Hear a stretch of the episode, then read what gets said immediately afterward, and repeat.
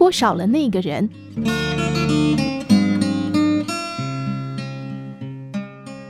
小时候，夏天的傍晚，母亲常会做花椒油。先把麻油烧热了，再撒下一把花椒，用锅铲用力压，噼噼啪啪的发出一种特殊的香味。闻到那股香味，我就知道父亲要下班了。醋溜冬瓜是父亲最爱吃的，清清淡淡的冬瓜汤浮着一片花椒油，据说有消暑的功效。一直到现在，我都还能记得淡黄色的花椒油在灯光下反射出的图案。还有那黑色的花椒，不小心咬到时麻麻辣辣的味道。从父亲在我九岁那年过世，不知道为什么母亲就再也不做醋溜冬瓜了。只是每到夏天傍晚，我总会想起那道菜。想了三十多年，有一天我忍不住地问母亲说：“做一碗醋溜冬瓜好不好？”八十七岁的老母亲一愣：“什么醋溜冬瓜啊？”就是以前爸爸活着的时候，你常做的那种汤啊。他把脸转过去，有那么好吃吗？早忘了。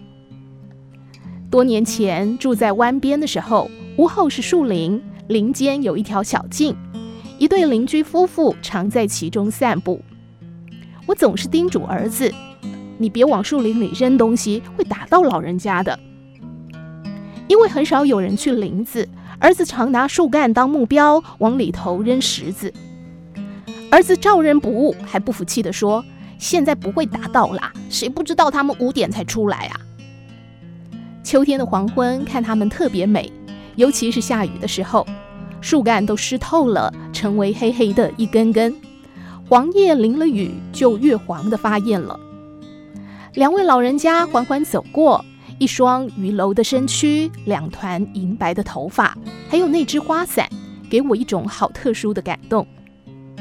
有一天半夜听到救护车声响，两位老人家后来只剩下老太太。老太太还是自己开车出去买菜，呼朋唤友的在家里开派对。只是总见他在门前走来走去，却再也不到树林里去散步。有一天我问他。好久不见你到后面散步了，他摇摇头，散步没意思。一碗可口的醋溜冬瓜，一条悠悠的小径，一幅美丽的图画，一本好看的书。如果没有了身边的那个人，就不再可口，不再可走，不再美丽，不再好看。当习惯了两个人一起吃饭，习惯了两个人一起看书，两个人一起回家。